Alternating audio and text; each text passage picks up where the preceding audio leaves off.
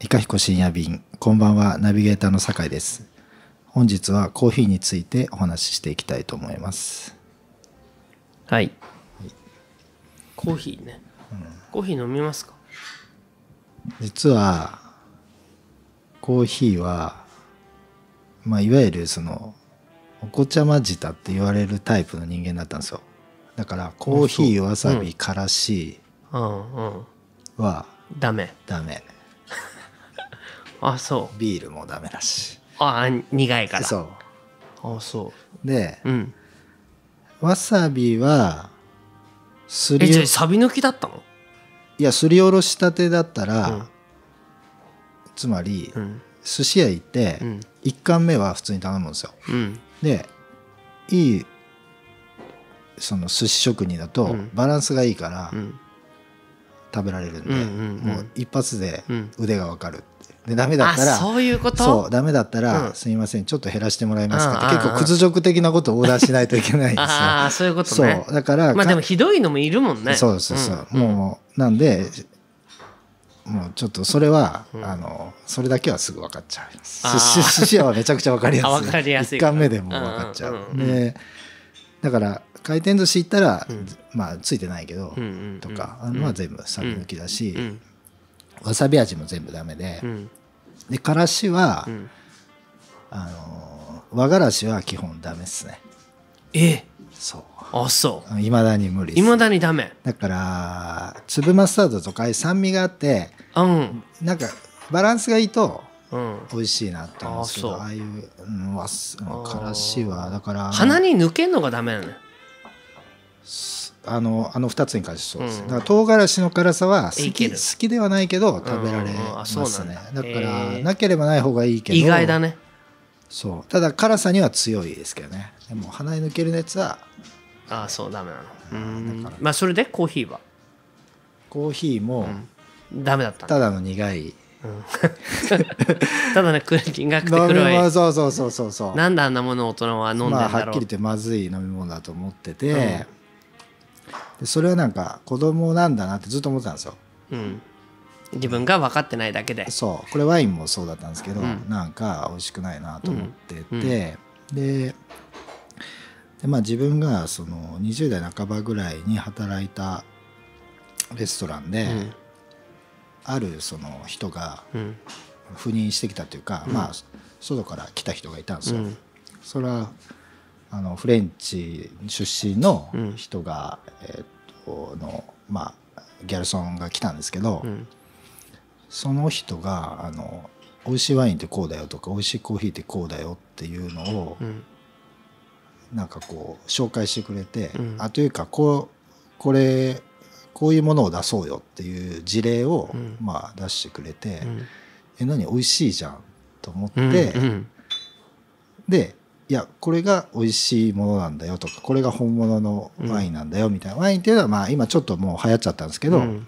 バンナチュールって言って自然派ワインのうんフランスの自然派ワインとかを出すっていう形なんですけど、うんでコーヒーもその時は堀口。コーヒーの、うん。まあ、みたいなものまあそれをまあ一応その時教えてくれて、うん。あそういうこと？って思って、うん。だから俺がまずいと思ってたものはまずいで正しかったんだっていうことで、うん。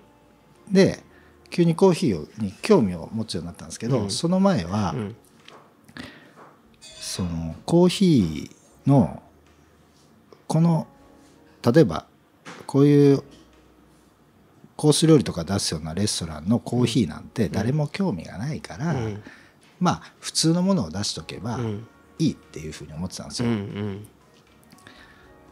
ん。そしたら、うん。ある時、うん。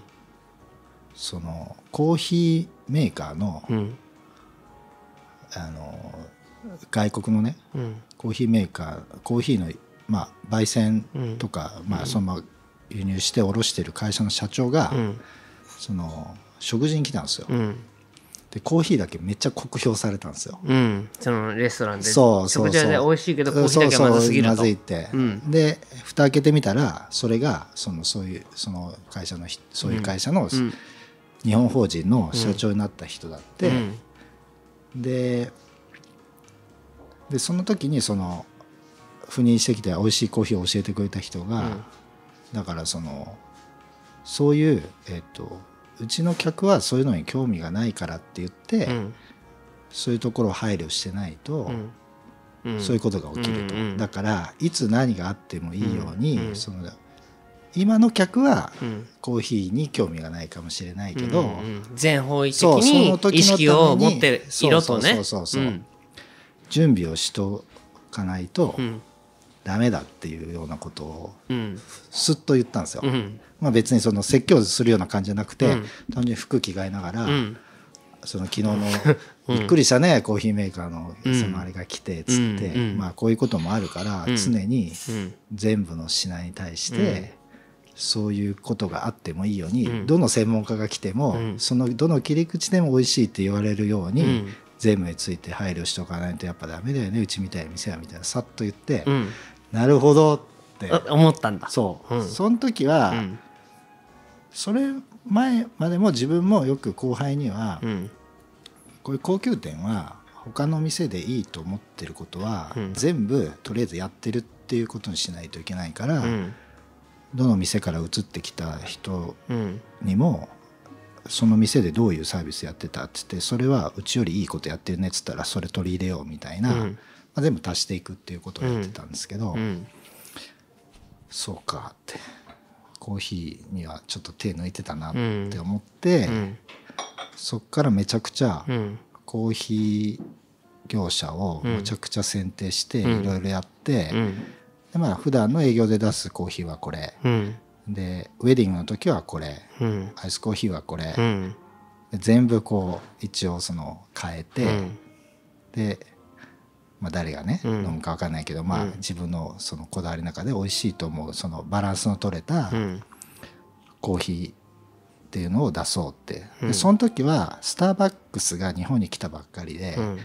そのいわゆるイタリアンローストの深入りで、まあ、まあ僕の感覚から言うとオーバーローストなコーヒー豆うん。がちょっと主流だったんですけど、朝入りの、うん。まあイタリアレストランだったんでイタリアの北の方のミラノのうん朝入りみたいなのの、がうちの会社あうちのレストランの料理のイメージと近いから、うん。このバランスのいい酸味とうん。苦味とん。甘みのバランスがいい丸い形の、うん。まあ今で言う今いや当時だとちょっと水っぽく感じるようなうんうん。形のものだけど、それが美味しいと思ったんで、うん。それにしようと。そう。うん。したら、うん。あのビュッフェのあのうん。貸し切りの、うん。えっと、ワインスクールの、うん。えっと忘年会みたいなのがうん。レストランであったんですよ。うん。でそこでそこは当然パーティー用なんで、えっと、一回一回引くコーヒーじゃなくて、まあ、あのウェディングで出してる時のコーヒー豆で、うん。まあ、出したんですけどそしたらその会が終わった後に、うん。コーヒーすごい美味しかったです」って言われたんですよ。うんこんだけ料理の種類あって、うんうん。そこっていう、うん。だけどそれピンポイントでしかもたまたまただの偶然なんですけど、それ僕に言われたんですよ。うん。僕がその話を聞いて、うん。あやっぱうん。そこ分かる人は分かるんだと思って、でまあ後々その人は何者だったかっていうと、うん。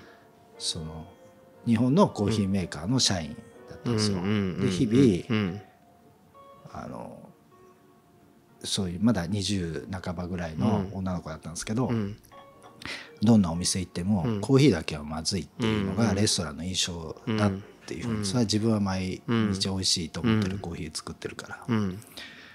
で,、まあ、レスで自分はそのたまにしか行かないそういう高いお店で、うん。そういうレストランっていうのは高い全部が最高のものだと思うんって行ってるんだけど、うん。コーヒー美味しいコーヒーっていうのに会ったことがないとかって言われて、うん。だけどビュッフェとかで出してるうん。コーヒーを、うん。がすごい美味しいって思って、うん。でそれ話しかけてきて、うん。それたまたま自分が選んでたから、うん。結構説明しうて、ん。でなんならもうちょっと他の店で他店で使ってる他のコーヒー豆この時はこうだとか全部うん説明した上に、うん。後々そのワインスクールのうん。学校にうん。送りつけたんですよ。うん。あのそのこの間のうん。ビュッフェで、うん。あのこういうことを質問されて、うん。誰かちょっとよく分かんなかったけど、うん。食品メーカーの、ん。に勤めてますぐらいのことを言ってるうん。人でしたって言って、うん。これうちの使ってるコーヒー豆の一式セットですとかって送ったら、うんしたらまあお礼が来て、うん。それがコーヒー豆のうん。キーコーヒーなんですけど、うん。社員になって、うん。でまあちょっとその後その子と付き合うことになりましたね。それがオチなんですけどああそういうこと？でうん。も、その準備を、要はそのね、まあただの偶然なんですけど、まあ、うん、コーヒーの話かと思ったけど そうじゃないの？うん。でもいや、うん。そこからつながるんですよ。あーそそのっからあんの時のバランス、んこう美味しいコーヒーってこういうもんだよねっていう考え方で、うん。あんま主流じゃなかったんですけど、ん。まあ、その子にコーヒーもいうこといろいろ教えてもらいましたけどさらにね、付き合ってるからね。鮮度のこととかね。鮮度とか。あーあなるほどと、うんうん。うん焙煎してからの。そうそうそうそう、だから基本的には、うん。あのうんそういろいろ教えてもらって、外人外国を習うには外国人と付き合った方がいいっていうもんね。うん、そうそうそうそうそれもあって。コーヒーを学ぶには コーヒーメーカーの女の子と付き合うのがいいよね。そうん。それで、あれなんですよ。あの豆彦に来た時に、うん。何美味しいじゃんって思ったのがああそういうことよ。あそういう流れでね。そう。この多分、今じゃあれですけど、ん今じゃあセブンイレブンのコーヒーもバランスじゃないですか、でもそんなんじゃなかったと思うんですよ、うんうん。正直、当時は。そう。う、ん。で豆彦が来てあれ、と思ってうんバランスいいじゃん。そう。バランスいいじゃんというか、うん。あこういう美味しいコーヒーってこういうんだよねって、うん。割と同意されないうん。世界観でやってたコーヒーが、うんうん。あれ出してる三茶でと思ったのが、うん。最初の豆彦うちのの印印象とかあこの店うん。あいいうんのかもって、その形だけじゃなくて、うん。じゃあ遡ること今日君が喋っているのはあの彼女と付き合っていてうん。その前にそのこんなんじゃダメだよっていうこんな風に常に構えてなくちゃダメだよとかここのはコーヒーだけがまずいねっていう人のいくつもの出会いの末にここに座っているってことだね。そうですね。つまりコーヒーを通じて今ここにいるんだと。そうかなって。うんうんまあまあいいまあいいいろんなこと入れちゃったけど、うんまあまあそうだね。なんかうんそうか。うんまあだから同じことを言えば、うん。その時に、うん。あこのこうまあちょっとおかしいんですけど、うん。僕の視点で言うとおかしくなるんですけど、うん 僕がここにうんいるには、うん。その美味しいコーヒーを出してなくちゃダメだったわけじゃないですか。あうちもね。そうそうそうそうそう俺がここにちょっと座ってて俺が言うのはやってられる偉そうだけど。まあ確かにそうだね。そううちもコーヒーがまずかったらビビッと来てないわけだからね。そうそうそうそう、ん確かに。うん。うん。多分交流することもなく、うんうんうん。まあコーヒーがつないだ縁だと。うん。そういうことだな。そう。そういうのもありますよと。それで？それであいやいやそうなんだっけ。豆くるのやつで。あそうそうそう、なんでこの話したかっていうと、えーっと先週の「豆くるの」あれなんかどれぐらい前に収録してるんですかね。いやもうあれもリアルタイムでやってんですか？リアルタイム。うん。あれであれ何駅なんですか？最寄りで駅で言うと。うんどこ？何？あの高津のレストランって。高津が。あ高津駅、うん高津駅。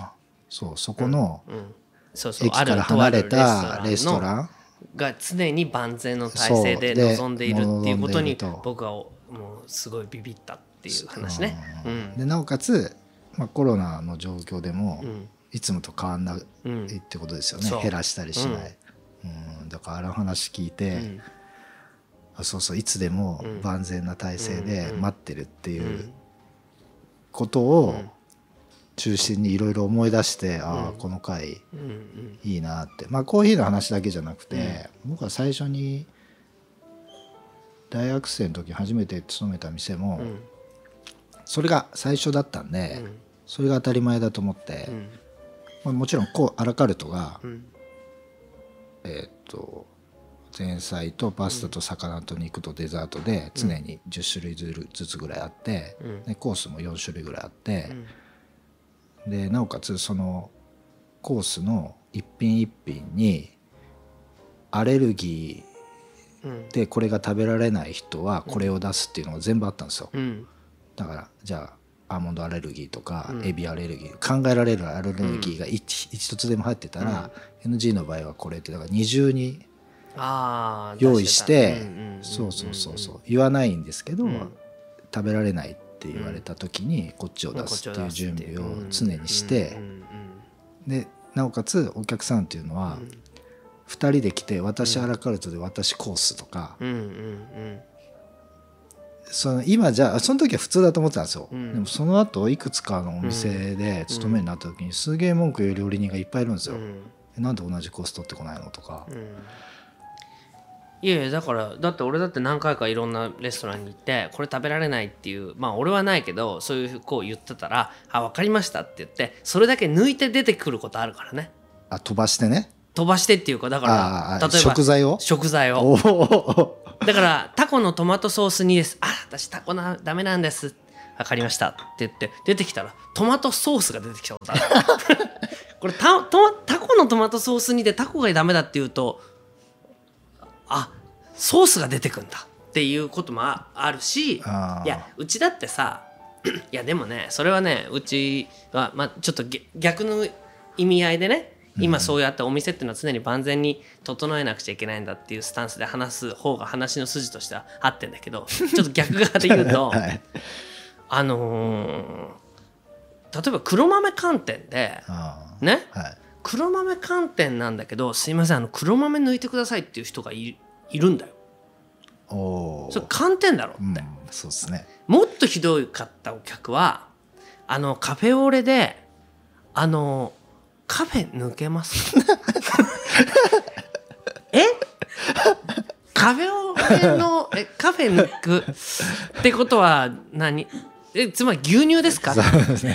ホットミルク、ホットミルクじゃん。うんでも本当にそういうことを大真面目に言うお客が一人や二人じゃないわけ大真面目っていうところがすごいですよね大真面目にシャレじゃなくて、ね、そう、シャレ、シャレでね、カフェオレで、いや、だから、ホットミルクくださいって言えばいいじゃない。はいカフェオレのカフェ抜きとか。で、それで俺、それを気づいたのは、はい、こうやって客客に紛れて客席に座ってるじゃん。ああそれ店員が、バイトの子が涼しい顔で、あオーダー、オーダー、すみません、カフェオレのカフェ抜きだそうです。って言ったら、中の人も、OK みたいな。で、俺もすかさずで我慢ならなくて、ちょっと待って、ちょっと待って、今のオーダーなんだよって言ったら、いや、あのお客さんがコーヒー、要はだから、牛乳ってことですかね？みたいな。ととかね。え？ー、っていうようなことがあって、いや、あるのよ。だからな、なんだっけな。まあまあ、そんなのいい、枚挙にいとまがないよ。あ本当になんかその、マメレットの 具材抜きとか。あえ皮だけ？皮だけ？クレープかそうとかをでも本当にちょっとでいいんですとかあまあまあだからあまあ確かに要望を答えていけばうんいろんなお客いるんだなと思ってまあ自分が美味しいと思ってるものがね全てではないとはいうこともまあまあ思うところあるけどでも確かにちょっとコーヒーの話に戻せば うちもさコーヒーっていうのはあの鮮度だと思うはい。思うからね、だけどコーヒーを種類を増やす。うんうんうん。お客は種類を飲みたいっていう要望もあるわけ。うんうんうんモカないんですかとか、はいはい。キリマンジェロないんですかとか。でうちもそれに合わせて調子こいて増やす。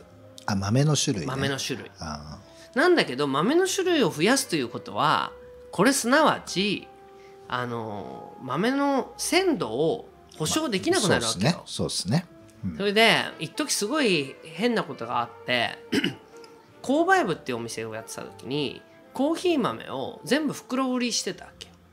はいはいまあ袋売りで売店専門だったから、でこの時に俺がちょっとああこういうことってあるよなって思ったのはうちの子たちも俺10日焙煎してから10日以内でつ使い切るように発注しろって言ってるし、うんうん。もう10日過ぎたものは捨てろって言ってるわけ。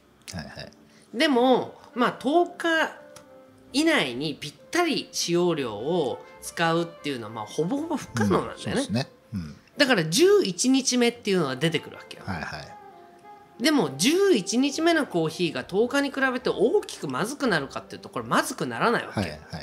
で俺の基本姿勢としてはそんなことは自分の頭で考まあえろっそうですね。てことじゃない、うん。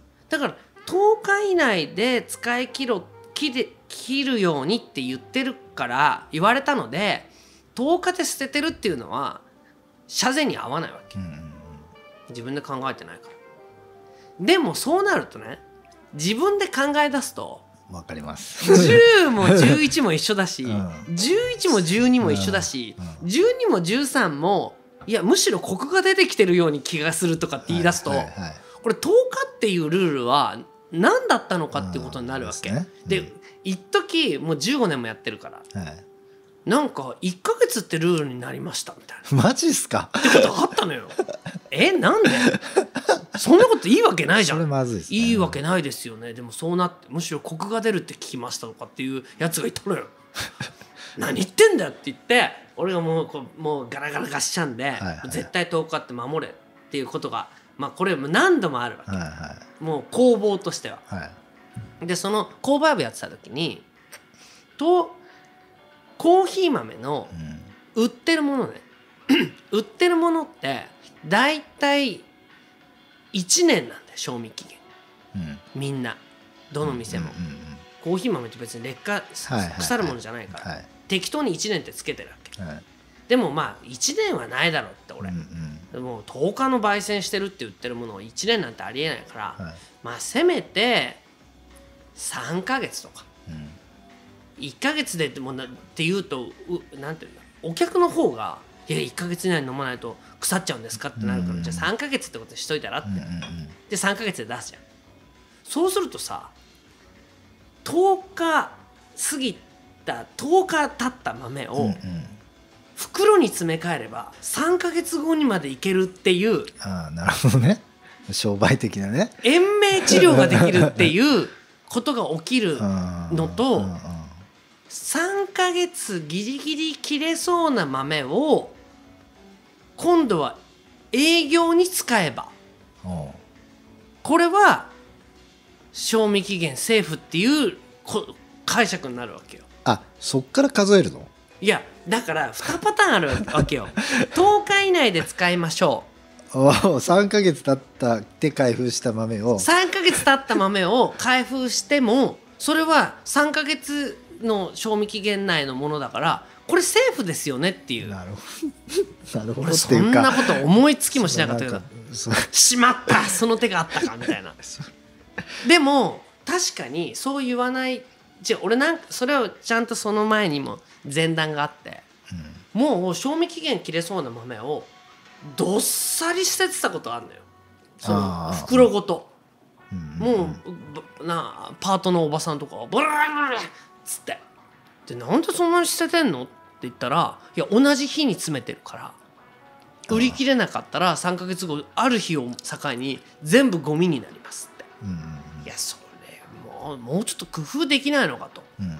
言うんで例えばその日付をはい。もう開封するあその袋詰めする日をもっとこまめにする、なるほどね。うんはいはい。はい毎日うんうん。でも作業効率的にはさ、ね。ある日にどっさり作りたいわけよ、うんうん。そうするとある3か月後にうんなるほど。その日をもってドサッと捨てるってことになるからもう豆に詰めろって始まるじゃん、うんうんで豆に詰めても出るってことがあるじゃん。うんそうするともう賞味期限が近いようなもの。うんうん。まあ明日で切れるとは言わないけど近くなってるものから営業で使うってことになると、はい。営業の豆は古い豆を使ってますってまあ話になるわけそうね,、ですえなんで？言ったらいや購買部で使い切れない豆うんが営業になるので、だから今もう豆彦で10日以内の豆って使ってることないんじゃないかなって言ったやついたの。はあって。その気が狂いそうになるね、だってそれえなんでそうなんのって。いうん。えでもだってじゃあ捨てた方がいいんですか？いや捨てない方がいいけどえだってってなるじゃん。それでもう俺もまあきまあ分からないじゃないから。はい。じゃあせめてカフェオレにしたらって。なるほどね、うん。まあせめてカフェオレにして、まあ特にそうちの場合すごく濃いコーヒーにして、カフェオレにしてもう一回やるから、うんうん。じゃあカフェオレにしたらって言ったら一時ブルーマウンテンのめっちゃ高いコーヒーが 全てカカフェオレに回ってることえカフェオレってえそれ 100g3000 円ぐらいで売ってる豆をどさどさ使って「いやこれも全部全然いいですか？らもう今のお客さんいいですよね。全部ブルーマウンテンですから」っていうことになって「はあ!」ってなった。でそのぐらいコーヒー豆ってね本当になんて言うんだろう。いちいちはいはい。あのその鮮度を守るとそうなかんですよそのイデオロギーを守ろうとすると、うん。本当に難しいことがあってね。だからドトールってうん。すごいのが、うん、客がすごい来て回転するからあうんうんうん。2回1日2回納品するらしいんですよ。午前に焙煎してうん。午前に納品してうん。午後はまた来るらしいんですよ。だから鮮度はうん。ドトールがに勝てるとこはないってその時に聞きました。あなるほどとでもねこれは難しいよ。だからさ一時今でこそ今の若い子は回転寿司って当たり前じゃん。はい。でも俺たちが回転寿司、まあ、回転寿司ブームっていうのがあった時にはい。下手なお寿司屋さんより回転寿司の方がそれこそ回転してるからあ鮮度が良くて、うん。もう今は回転寿司の方が味がいいのよってうちの親たちが言ってるの俺覚えてんだよ。ーうん。それないですけどね。いやでもあのみんなそのネタのねそうね。ネタの鮮度。うんうん。いやだからそれはさ寿司屋からすればいや回転寿司のやつはただあれ切り身切って乗っけてるだけだからな仕事してねえしって言ってるけど鮮度っていう観まあ、北海道の寿司屋のネタが美味しいのってそういうことですよね。う。ん。回転がいいからっていうことになるじゃない、はいはでそう考えると確かにその何ドトールなんて確かなんか15%引きの日とか決まってるね、うん。なんかいろいろポイントデーとか、だから回転させるっていう必要もあるっていうこともあるしうんい。まあ、あとロスを吸収できると思うんですよ。その日もうダメだったら、うん。ウエストって言っても、うんうん。まあそうだよね。だから基準の方が大事だとか俺でもねこれはちょっとあの俺の勝手なあの被害妄想と妬みだから気にしないでもらいたいんだけど、はいはこんなに世界中に深入りが折感したのってまあ要はシアトル系コーいはいヒーだけど、はいはい俺このシアトル系コーヒーって考えようによってはさ、ね。朝入りコーヒーを作っといて。戻した時にもう一回焙煎で焼き直せば、うんこれどんどん深入りになるからうん。それをやれば俺絶対に深入りって商売になるなと思ったわけ。うん。で実際さ例えばスターバックスなんか行ってもさスターバックス好きなややつはいつも文句言ってくるんだけど本日のコーヒーっていう形で出されたらさ、うあれ昨日と味が違うっていうふうにはあんまり思いにくいじゃない、んまあそうですね。だからそんなになんて言うんだろう。お似たようなものだと思うわけよ。うんうんうん。だからやっぱりコーヒー俺ねコーヒーを一番儲ける人ってコーヒーあのいわゆる真面目にやってる人じゃなくて、はい。まあそうですね。うん。うん。コーヒーを焼いててクズをいかにクズを混ぜて平気でいられるかっていう人がコーヒー業者っていうのは儲かると思う。うん。まあ肉屋のあれですよね。うん、肉屋のひき肉をでしあの稼ぐっていうのと一緒よ。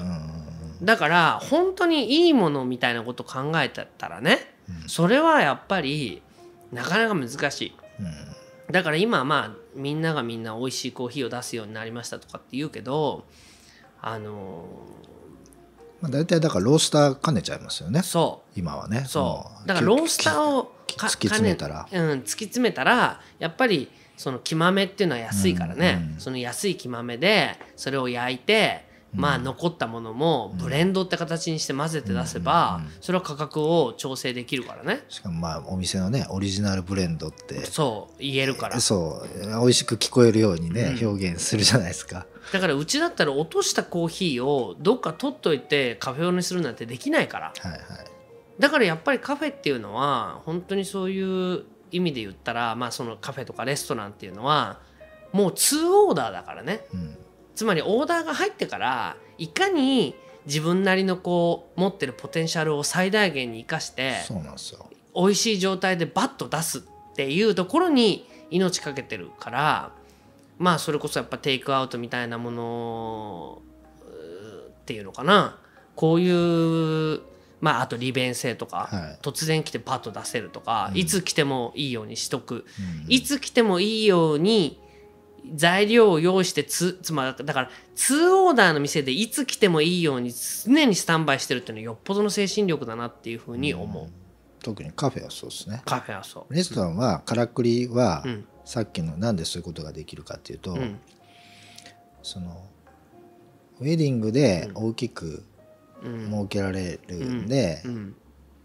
その普段は損してでも美味しいものを出すっていう準備ができるうんのと、うん。アイスコーヒーのコーヒーとかは残ったら、残るそういう豆とかは、あのえっとデザート？うん。パティシエが、あのコーヒーゼリーを作る豆と一緒にしてあったんで、その うまく、その、まあねシェアっていうか吸収できる。そうそう吸収できるとこがあって、うん。でなので逆に、えっと普段のそういう土日のそういう宴会のお客さんじゃなくて平日来てくれる高いお金を出してくれる人には最高のものを出すっていう形で、まあ、全体でちょっとポートフォリオでうん。美味しいものを出すっていうことが、まあ、できてたっていうのはあるんですけど、うん。だからランチで普通の一軒家のお店が、あ一軒の普通の町場のお店が、うんランチで美味しいコーヒー出そうと思ったら多分1,000いくらのん。ランチで美味しいコーヒー出したら大変、うん。もう無理だね。うん無理だしけど、まあそれでもやるっていうところはよっぽどこだわってるっていう店っていう、まあどっちを取るかっていう感じで,、ね。でまずくてもいいから、需要があるから出すっていう道を選ぶのか、まあ美味しいものを出すんでとりあえずプラスで頼んでくださいっていう形にするのかっていう形で、でプラスにしたら出ないんだったら結局ロスになるんで、うん。結局常にお客さんが満席の店じゃないと、うん。どこから削っていくってなったら、うん。まあコーヒーってなるんでうん。